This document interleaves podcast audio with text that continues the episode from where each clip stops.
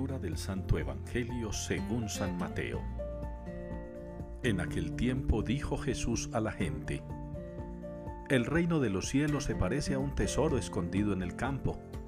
El que lo encuentra lo vuelve a esconder y lleno de alegría va a vender todo lo que tiene y compra el campo. El reino de los cielos se parece también a un comerciante en perlas finas que al encontrar una de gran valor, se va a vender todo lo que tiene y la compra. Palabra del Señor. Santo eres, Señor Dios nuestro. Respondemos de esta manera en la liturgia de hoy al Salmo 98. Santo eres, Señor Dios nuestro.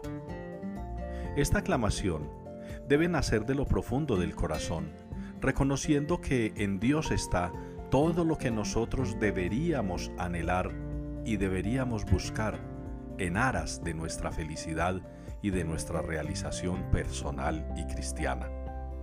La santidad de Dios es lo que nosotros queremos experimentar. La santidad de Dios es lo que nosotros queremos vivir.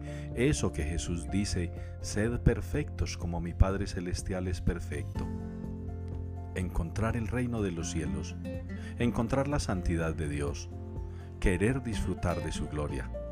Ese debe ser el tesoro que ilumine nuestro rostro, como se iluminaba el rostro de Moisés cuando hablaba con Dios.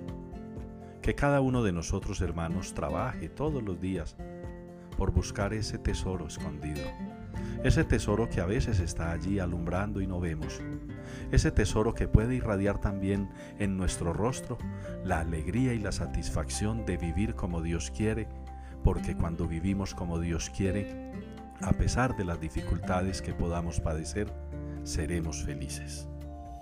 Que el Señor Jesús hoy, con su palabra, que el Señor Dios hoy, con su enseñanza, nos invite a seguir proclamando Santo eres, Señor Dios nuestro, y queramos entonces encontrar el tesoro que cambia nuestra vida y da luz a nuestro rostro.